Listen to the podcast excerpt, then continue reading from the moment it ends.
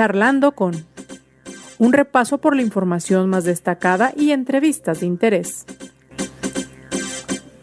Conduce José Ángel Gutiérrez. ¿Qué tal? Un gusto saludarle. Estamos ya charlando con... Le saluda a su servidor José Ángel Gutiérrez con esta invitación a que nos acompañe durante los próximos minutos en los cuales tendremos oportunidad de platicar ampliamente acerca de algunos de los temas más relevantes de lo que ocurre en nuestro entorno, tanto en lo local como nacional e internacional. Mire, de lo nacional, ¿qué decir? Pues eh, la polémica que se está generando respecto a quién patrocina Latinus, este medio Latinus, este medio que nació en Estados Unidos y en el cual ubicamos principalmente a Carlos Loret de Mola y a Broso. Pues me parece que en una democracia como la que vivimos sería lo de menos, ¿no?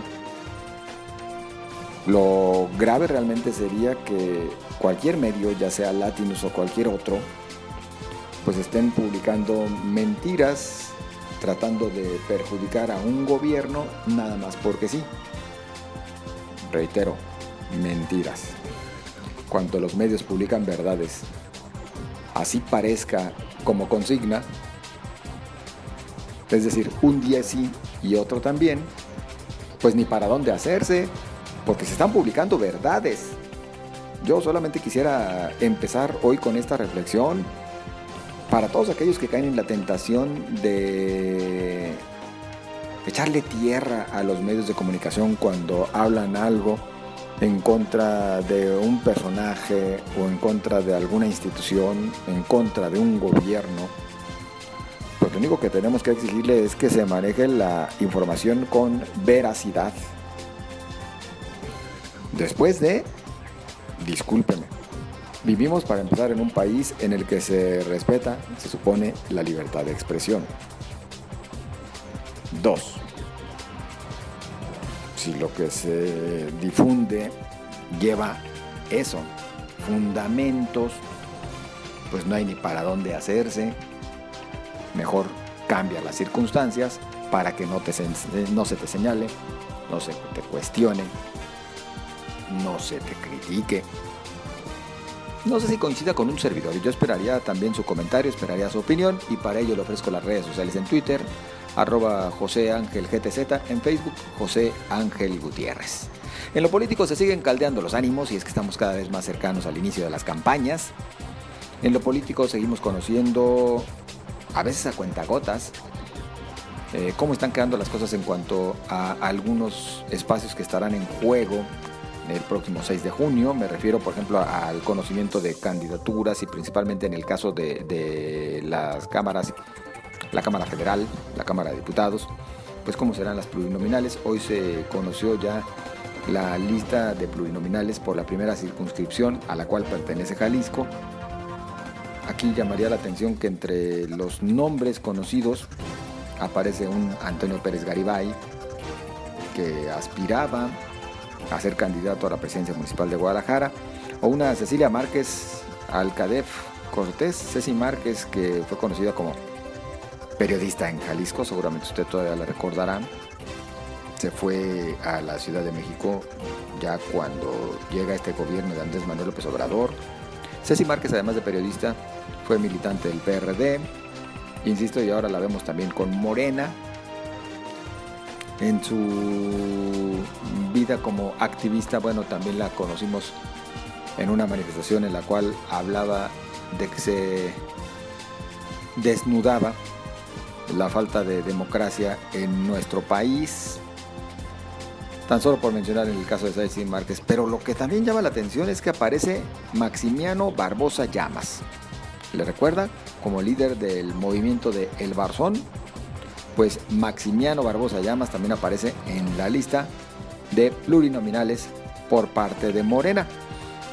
Aquí eh, otro punto de llamar la atención, pues es tal vez de alguna manera cómo los colocan, cómo los posicionan en cuanto a los motivos por los cuales obtienen esta candidatura por la vía plurinominal, porque en el caso de Maximiano Barbosa, bueno, lo refieren a Maximiano como eh, migrante. Migrante Maximiano Barbosa, seguramente porque en últimas fechas pues ha vivido en los Estados Unidos. Pero pues nada más digo, porque al final de cuentas se le conoce más bien por toda su actividad en el campo. Así las cosas. Bueno, yo le invito a que nos acompañe, le invito a que haga llegar sus comentarios y le invito también a que hagamos un recorrido por parte de la información más destacada del presente día. La Secretaría de Turismo lanzó un comunicado a la población en el cual establece las medidas sanitarias autorizadas por la Mesa de Salud para la temporada vacacional de Semana Santa en los destinos turísticos del Estado. De acuerdo con el plan Jalisco COVID 2021, durante todo el año y hasta el 15 de diciembre la ocupación hotelera en todo el estado continuará con un aforo máximo de 66%, sin cambios en esta temporada vacacional. En los primeros minutos de este martes llegaron a Jalisco 84.200 dosis de vacunas contra COVID-19 provenientes vía terrestre de la Ciudad de México. El secretario de Salud Fernando Petersen Aranguren detalló que son 52.400 dosis de la vacuna Sinovac y 31.800 dosis de la vacuna CanSino. Indicó que en los próximos días se publicarán las fechas y municipios en los que se aplicará el biológico confirma el fiscal del Estado Gerardo Octavio Solís que fueron consignados y vinculados a proceso Juan Rogelio M., así como Juliana R., ambos investigados por los ataques al escudo urbano C5. En el caso del imputado obtuvo una prisión preventiva de seis meses. Ella enfrentará su proceso en libertad.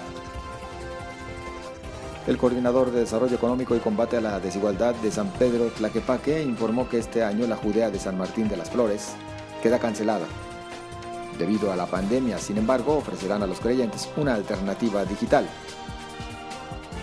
Los próximos jueves y viernes, las instalaciones de la Secretaría de Relaciones Exteriores en Plaza Patria permanecerán cerradas con motivo de la Semana Santa. Sin embargo, el sábado y domingo próximos regresarán a la normalidad de 8 de la mañana a 8 de la noche. En la información nacional, el general Luis Crescencio Sandoval confirmó que fueron retenidos varios elementos de la Sedena tras dispararle a un hombre de origen guatemalteco en un retén a la altura del paso fronterizo de Mazapa de Madero, ubicado en la Sierra Madre de Chiapas. Por primera vez en la historia de los informes de Estados Unidos sobre derechos humanos, el Departamento de Estado señaló a una periodista como partícipe en los ataques contra reporteros en México. San Juana Martínez Montemayor, directora de Notimex. Ahí tiene usted tan solo parte de la información más destacada. Le invito a que nos acompañe, le invito a que se quede con nosotros y le invito a que nos hagamos esta pregunta que esperamos quede respondida después de la siguiente charla. ¿Cuál es la vacuna que más conviene aplicarse? Hablando de las vacunas anti-COVID-19. Y todo esto se lo digo porque se han registrado un fenómeno en Guadalajara. Bueno, primero aquello que ya conocimos la semana pasada de las aglomeraciones, las filas hasta quedándose a pernoctar, etcétera, etcétera, y por varios días. Pero ahora otro punto a tomar en cuenta. Hay adultos mayores que llegan a los módulos de vacunación y cuando les dicen que la vacuna que está disponible en este momento es la Sinovac, se retiran porque no confían. Ellos quieren solamente la de Pfizer y si no, no dejan que los vacunen. Por eso, entraremos al análisis en este momento. Así que le invito a usted a que nos acompañe, le invito a que se quede y le invito a que haga llegar sus comentarios en redes sociales, Twitter, arroba José Ángel GTZ en Facebook, José Ángel Gutiérrez. Mire, después de lo que hemos visto que ocurrió eh, en estos días en Guadalajara en lo particular, con todo este plan de vacunación anti-COVID, sobre todo partiendo de un hecho, hubo personas, varias, que en algunos casos motivadas por criterios propios y en otras a lo mejor hasta por lo que escuchan, ya sea entre los vecinos, familiares o hasta en algunos medios de comunicación, cuando se enteraron que era tal o cual vacuna la que les aplicarían, pues dijeron, yo así no, mejor me voy. ¿Están en su derecho? Sí. Estrictamente, eh, los mexicanos deberíamos tener derecho para elegir cuál vacuna. Sí, si el escenario fuera distinto. Si tuviéramos toda una gama ya disponible como para decir, pues yo quiero de chile, mole o pozole. La situación es otra. Pero ¿cuál es la situación? Y en realidad, de lo que se conoce de las vacunas, ¿cuál es la mejor? Yo agradezco el que nos acompañe por la vía telefónica el doctor José Ángel Reglanava. Es eh, virólogo, investigador de virus emergentes y reemergentes, miembro del Sistema Nacional de Investigadores y miembro de la Sociedad Mexicana de Virología y Bioquímica. ¿Qué tal, doctor? ¿Cómo está? Buenas tardes. Hola, muy buenas tardes, José Ángel. Un gusto saludarte. Pues así la pregunta, ¿cómo va, doctor? ¿Cuál es la mejor vacuna? ¿Cuál la que más nos convendría recibir a cada uno de nosotros? Sí, efectivamente es una polémica actual en este problema con la vacunación en la actualidad. Y bueno, respondiendo a la pregunta, ¿cuál es la mejor vacuna? Realmente te podría contestar de dos formas. Uno, lo primero sería, la peor vacuna pues es la que no se aplica básicamente. Y la mejor vacuna es la que nos toca. Realmente estamos en esa situación, ¿no? Es decir, la que haya es buena. Efectivamente, cuando nosotros estemos en la capacidad de adquirir la vacuna, en este caso personas de mayores de 60 años, pues inmediatamente elegirla. No estamos en época de elegir la vacuna de Pfizer, la vacuna de AstraZeneca o la de Sinovac o la, vacuna rusa. No, no, realmente lo importante aquí es tener este, a la mayor porcentaje de la población vacunada, ¿no? De repente, doctor, nos dejamos ir por lo que dicen del porcentaje de efectividad. Tal vez ahí radique parte del tema, ¿no? Además de que es cierto, digo, de repente desconfiamos de todo lo que vuela a chino por lo que hemos visto en otro tipo, en otros ámbitos, en otros mercados, ¿no? Efectivamente. Bueno, antes que nada, pues me gustaría recordar a la audiencia la siguiente información. ¿Cómo realmente se elabora una vacuna y cómo es que se llega a probar? Entonces, yo creo que con estos datos, creo que la gente entraría más confianza con, sobre todo con las vacunas que ellos desconocen como las vacunas chinas, ¿no? Entonces, algo muy resumido de cómo es que se elaboran las vacunas, te voy a mencionar los siguientes pasos. O sea, la primera etapa es un diseño y exploración de los prototipos de las vacunas. Posteriormente a ello se lleva una etapa preclínica donde ¿qué se va a evaluar aquí? Pues la eficacia y la toxicidad de la vacuna, la dosis, sobre todo en modelos animales, es decir, en ratones o en modelos de chimpancé.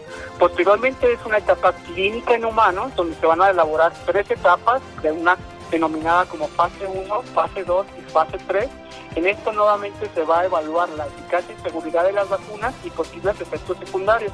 Cabe remarcar que cada una de estas etapas eh, se prueba en determinadas eh, personas, es decir, cuando llegamos a la última etapa de fase 3, se evalúan alrededor de 30.000 a 50.000 participantes. Entonces, que quede claro la población que muchas veces por ahí se menciona que son vacunas experimentales, que los estamos eh, se están probando como conejillas de India y no es así. Realmente ya ha pasado por una gran etapa de investigación científica, ¿no? Posteriormente, posterior a ello, se va a llevar una etapa de revisión y aprobación por agentes internacionales de sanidad, donde tienen los criterios de aprobación son bastante rigurosos, ¿no? Por mencionarles algunas de las agencias regulatorias, pues encontramos lo que es la FDA. La FDA es la Administración de Alimentos y Medicamentos por parte de los Estados Unidos de América o, por ejemplo, la organización de la EMA, que es la Agencia Europea de Medicamentos. Y en el caso de nuestro país, México, es la COFEPRIS, que es la Comisión Federal para la Protección contra los Riesgos Sanitarios. ¿no? Una vez que se aprueban las vacunas, se lleva a cabo lo que es la producción y distribución, pero no se queda ahí. Realmente se lleva un monitoreo fase 4 en el que se les denomina como farmacovigilante, que eh, posteriormente se van a evaluar todo lo que son los efectos secundarios y algo muy importante que remarcar que, pues como sabemos, muchas vacunas requieren de almacenamiento estricto de temperatura, entonces también todo eso se lleva. Ahora bien, eh, este, adentrándote a la pregunta del problema que probablemente pues, la gente entra un poco de, de desconfianza, que han escuchado probablemente en medios de comunicación, el tema de la eficacia. Aunque es verdad, el tema de la eficacia, cada una vacuna tiene más o menos eficacia, que, creo que me, gustaría mencionar qué significa realmente lo que es la eficacia, ¿no? Porque creo que mucha gente no lo tiene muy claro. Entonces, por ejemplo, la eficacia se refiere a la prevención de los casos sintomáticos contra la enfermedad de COVID-19. Es decir, por ejemplo, la vacuna de Pfizer tiene una eficacia del 95%, la vacuna de AstraZeneca tiene 79% de eficacia la vacuna de Cancino, que es la vacuna china, este, tiene el 65% que acaba de llegar también a nuestro estado de Jalisco y posteriormente en, los próximos días se va a mencionar a qué municipios se va a aplicar y la vacuna Sinovac, que es lo que estamos viendo en la actualidad, que muchas personas eh, realmente pues se niegan a administrárselas, ¿no? Pero realmente la eficacia es del 79%, pero sin embargo, me cabe, cabe mencionar a la audiencia que estas eh, vacunas han sido aprobadas ya por diversos, diversos eh, países. Por ejemplo, la Sinovac pues, ha sido aprobada en China, obviamente en China, en Hong Kong, Turquía y una gran cantidad de países. Algo muy importante que remarcar es que todas estas vacunas que se están administrando en Jalisco tienen un 100% de eficacia contra la enfermedad grave. Me explico de alguna de otra manera. Finalmente estas vacunas nos van a evitar el número de hospitalizaciones y de muertes. Es decir, si yo me vacuno con estas vacunas, finalmente quizás la eficacia no sea del 95% como la de Pfizer, pero finalmente me va a causar que yo tenga una protección de una enfermedad grave y por lo tanto no acuda al hospital o no tenga un fallecimiento. no Creo que algo que muy importante que marcar a la audiencia. Es decir, como en el caso de la vacuna contra la influenza, a la que ya estamos un poquito más habituados, no significa que no nos va a dar la enfermedad. Significa que no nos va a dar grave y no nos va a matar.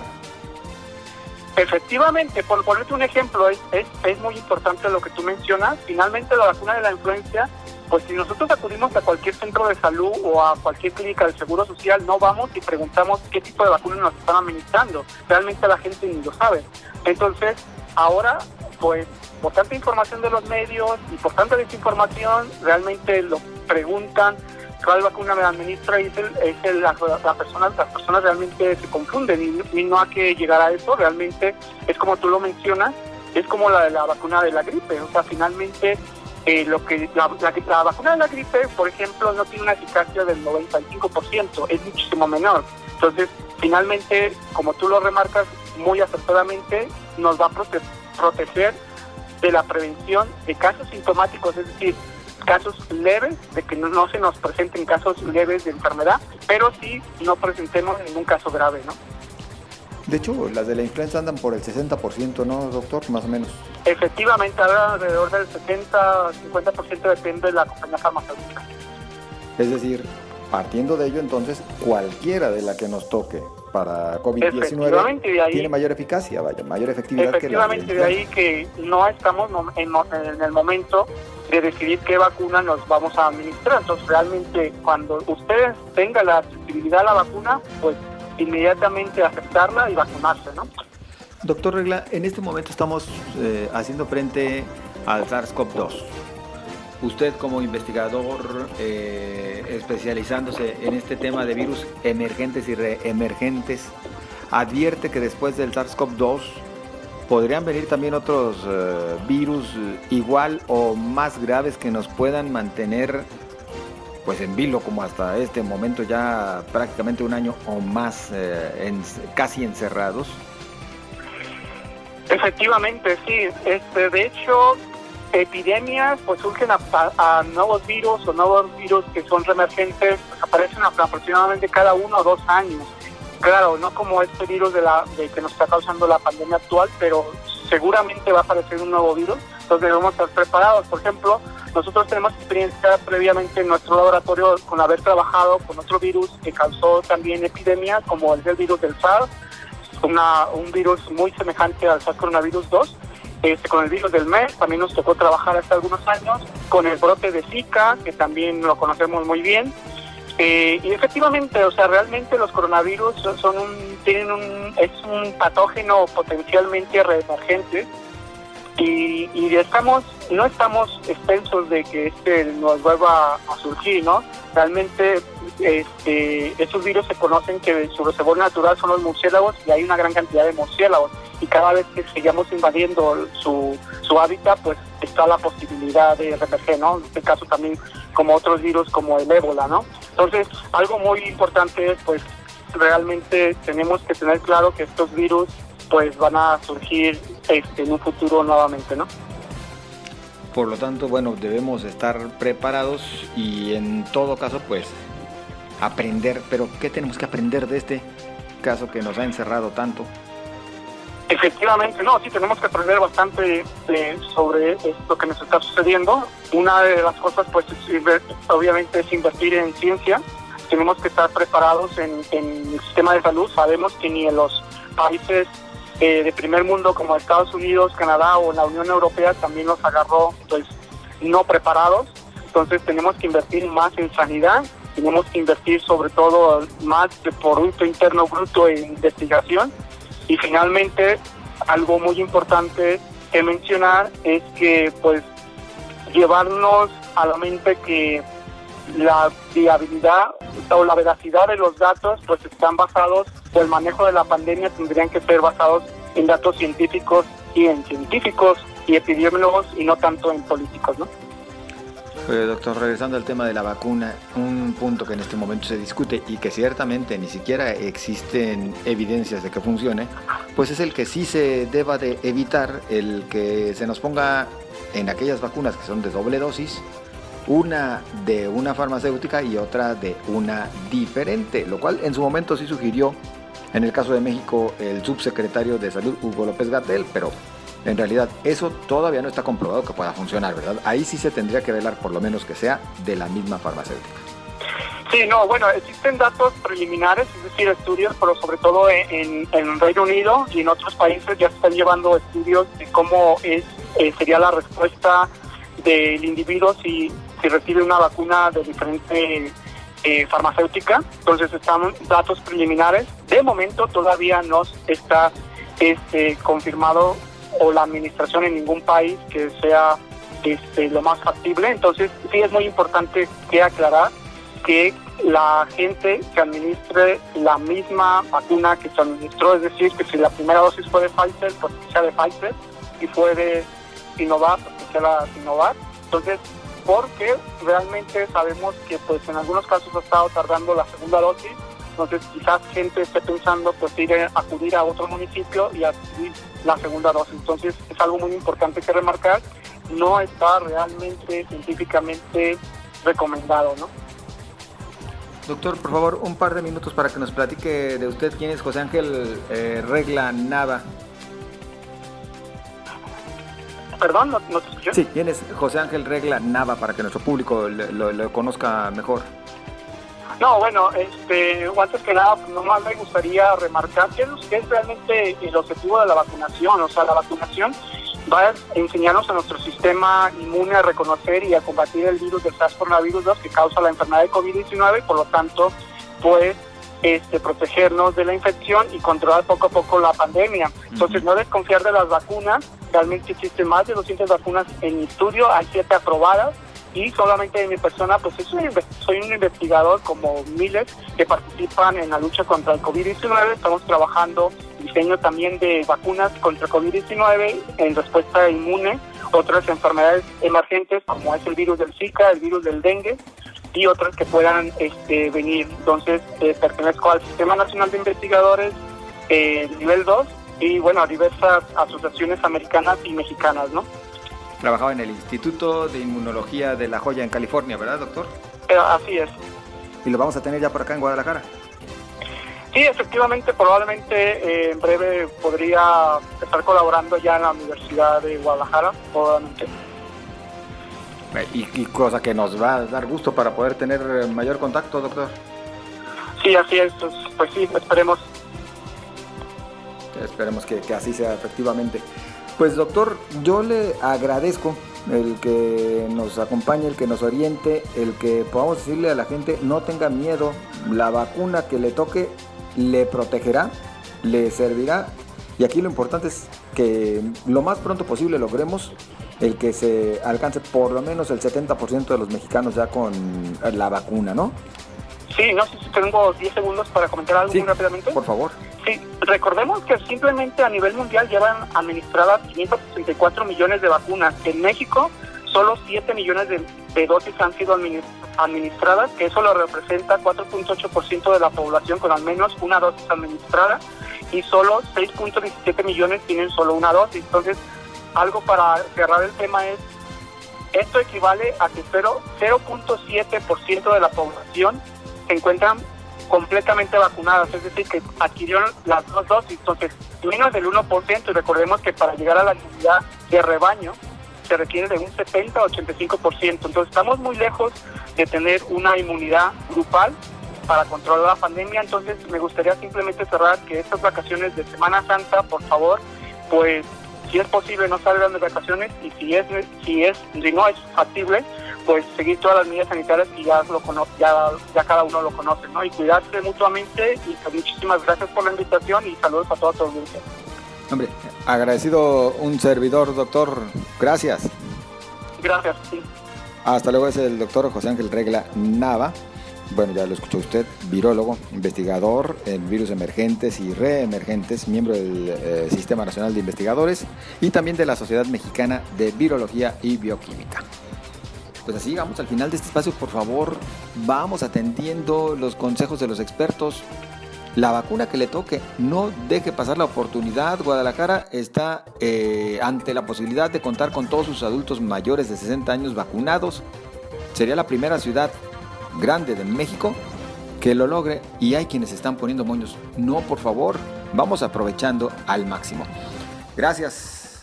Yo le deseo lo mejor y le recuerdo que tenemos una cita mañana aquí charlando con Pásela Bien.